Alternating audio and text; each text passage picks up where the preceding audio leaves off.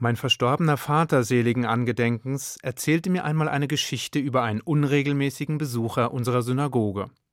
Dieser kam nur an den hohen Feiertagen zum Gottesdienst, obwohl er über ein umfangreiches und tiefgehendes jüdisches Wissen verfügte. Er war also ein Gelernter, wie es bei uns heißt. Umso verwunderlicher war es, dass er sich nur an wenigen Tagen des Jahres in der Synagoge blicken ließ.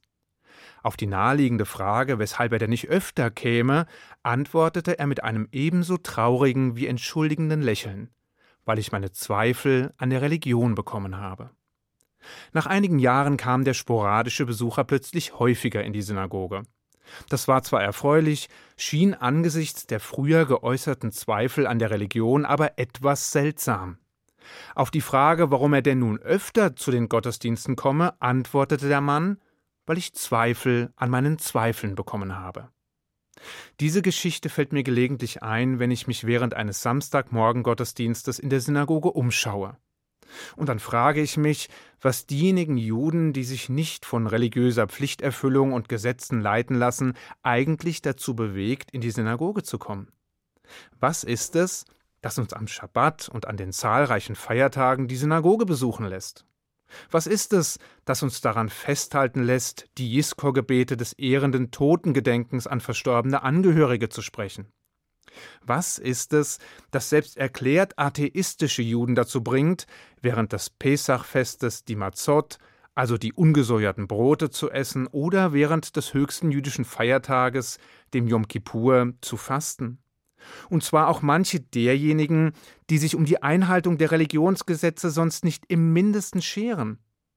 Zugegeben, die Zahl dieser Juden ist leicht rückläufig. Also die Zahl derjenigen, die vollkommen religionsfern leben, aber dennoch an bestimmten Feiertagen in die Synagoge kommen. Aber das Phänomen gibt es nichtsdestotrotz.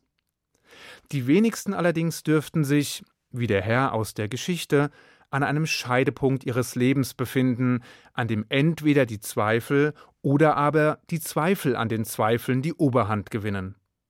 An dem also nach tiefgründiger und umfassender Abwägung entweder der Bruch vollzogen wird oder die Phase der Skepsis überwunden und der Weg zurück zu Gebet und Gott gesucht wird. Klar, auch diese Menschen gibt es. Wir nennen sie Balei Tshuva. Übersetzt heißt das in etwa Herren der Umkehr. Also diejenigen Juden, die ihr ursprünglich religionsfernes Leben hinter sich lassen und sich Gott, dem Judentum und seinen Gesetzen verschreiben, die auf der Suche nach der eigenen jüdischen Identität ein klares Bekenntnis zu dem Gott Israels ablegen und ein religiös jüdisches Leben beginnen oder dahin zurückkehren. Aber wenn wir ehrlich sind, machen die frommen und gesetzestreuen Juden, zumindest in den meisten Gemeinden Deutschlands, nur einen klitzekleinen, wenn auch bedeutenden Teil aus. Die Mehrheit besucht die Synagoge dagegen eher aus anderen Gründen. Etwa weil man dort alte Bekannte trifft. Die Synagoge heißt ja nicht umsonst auch Beit HaKnesset, also Haus der Versammlung. Oder weil man sich gerne unterhalten möchte. Die meisten Synagogenbesucher stört es deshalb auch wenig, dass der Lärmpegel während des Gottesdienstes mitunter leicht erhöht ist. Zumindest so lange, wie sie selbst nicht beten, sondern in angeregte Gespräche vertieft sind. Sobald die persönliche Unterhaltung dann allerdings beendet und der Fokus wieder auf den Gottesdienst gerichtet wird, folgt das obligatorische Zischen, das Scht, um andere daran zu erinnern, dass man schließlich wegen des Gebetes gekommen sei und nicht um zu schwätzen.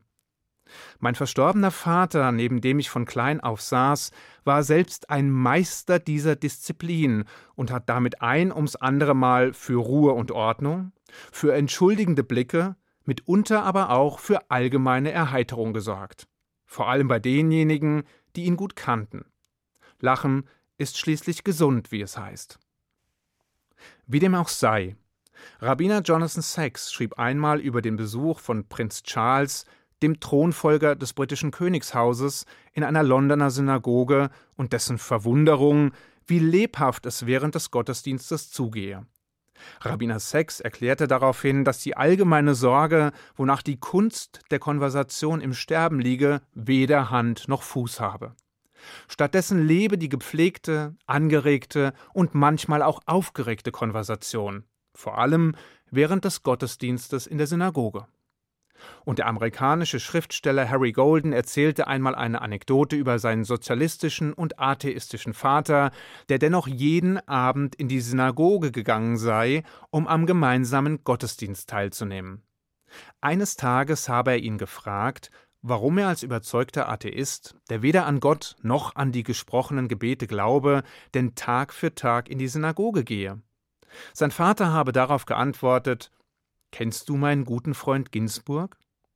Er geht in die Synagoge, um sich mit Gott zu unterhalten. Und ich gehe in die Synagoge, um mich mit Ginsburg zu unterhalten. Doch der Wahrheit die Ehre. Es gibt natürlich neben der Gesetzestreue und dem Unterhaltungswert noch weitere gewichtige Gründe, weshalb Juden in die Synagoge gehen. Etwa um dem diffusen Gefühl zu folgen, familiären Traditionen zu entsprechen. Oder in dem Wissen, dass wir uns in dieser Umgebung im Einklang mit unseren Eltern und Großeltern befinden, mit jenen Vorfahren also, die wir allzu oft aufgrund der historischen Ereignisse nicht oder nur unzureichend haben erleben dürfen. Wieder andere kommen, weil es ein Treffpunkt eigener Art ist. Ein Ort, an dem Juden in einem geschützten Raum zusammenkommen. Ein Ort, der auf der Suche nach menschlicher Gemeinsamkeit aufgesucht wird. Auf der Suche nach einem Zusammentreffen mit Gleichgesinnten, die das Gefühl von Zusammengehörigkeit nähren. Also dem manchmal so schwer zu definierenden Wunsch, die für sich selbst erkannten Werte auch bei anderen wiederfinden zu können. Lebensgeschichten und Schicksale, ebenso wie Freude und Trauer mit den Geschwistern im Geist teilen zu können. Sich in der Gesellschaft mit anderen Gleichen letztlich wohlfühlen zu können, ein Stück Geborgenheit und Vertrautheit zu empfinden. Und manche kommen, seien wir ehrlich, weil sie gerne gut und koscher essen. Wobei das eine das andere nicht ausschließt. Jedenfalls ist das Essen als solches ein nicht unerheblicher Faktor, Schließlich verlangt das Judentum die Balance von spirituellem und weltlichem, das Gleichgewicht zwischen Himmel und Erde, eine Ausgewogenheit zwischen der Hingabe zu Gott und einem guten Leben in dieser Welt. Und zu diesem guten Leben gehört natürlich auch das Essen. Nicht umsonst lautet die Kurzbeschreibung der jüdischen Feiertage wie folgt Sie wollten uns vernichten, sie haben es nicht geschafft, guten Appetit welche Gründe einen Menschen letztlich auch dazu bewegen, die Synagoge zu besuchen und an Gottesdiensten teilzunehmen, er wird in jedem Fall zu einem wichtigen, bedeutsamen Teil der Gemeinschaft. Und er bringt seine Zugehörigkeit zum jüdischen Volk zum Ausdruck. Ob er dabei ein Gläubiger oder eher ein Zweifler ist, spielt eigentlich nur eine untergeordnete Rolle. Denn erstens ist dies eine Angelegenheit zwischen ihm selbst und Gott. Zweitens legt das Judentum mehr Wert darauf, was ein Mensch tut, als was er glaubt. Die Gedanken sind frei und Theologien oder Geisteshaltungen variieren von Jude zu Jude. Entscheidend ist vielmehr, dass man im Einklang mit der jüdischen Tradition handelt und lebt. Und da ist der Besuch der Synagoge und des Gottesdienstes aus vielerlei Gründen schon mal ein wichtiger Schritt. Drittens räumt das Judentum auch dem Zweifel eine wichtige Rolle ein. So schrieb Rabbiner Emanuel Reckman in seinem Buch The Condition of Jewish Belief sinngemäß, dass Gewissheit Gift für die Seele sei und fundamentalistische Ideologien und Haltungen begünstige. Und viertens tragen wir den Zweifel bereits in unserem eigenen Namen. Wir sind alle Teil des Volkes Israel. Und Israel wiederum bedeutet übersetzt so viel wie mit Gott ringen. Sprich, es ist Teil unseres Wesens, unserer Tradition, unserer Aufgabe, kritisch zu fragen, zu hinterfragen, zu diskutieren. Den Glauben nicht blindlings anzunehmen, sondern ihn, im besten Fall, im Ringen mit Gott zu erlangen. Sind nun alle Zweifel beseitigt? Ich glaube nicht. Aber vielleicht sehen wir uns ja trotzdem demnächst in der Synagoge. Ich wünsche Ihnen in jedem Fall einen guten Schabbat. Shabbat Shalom.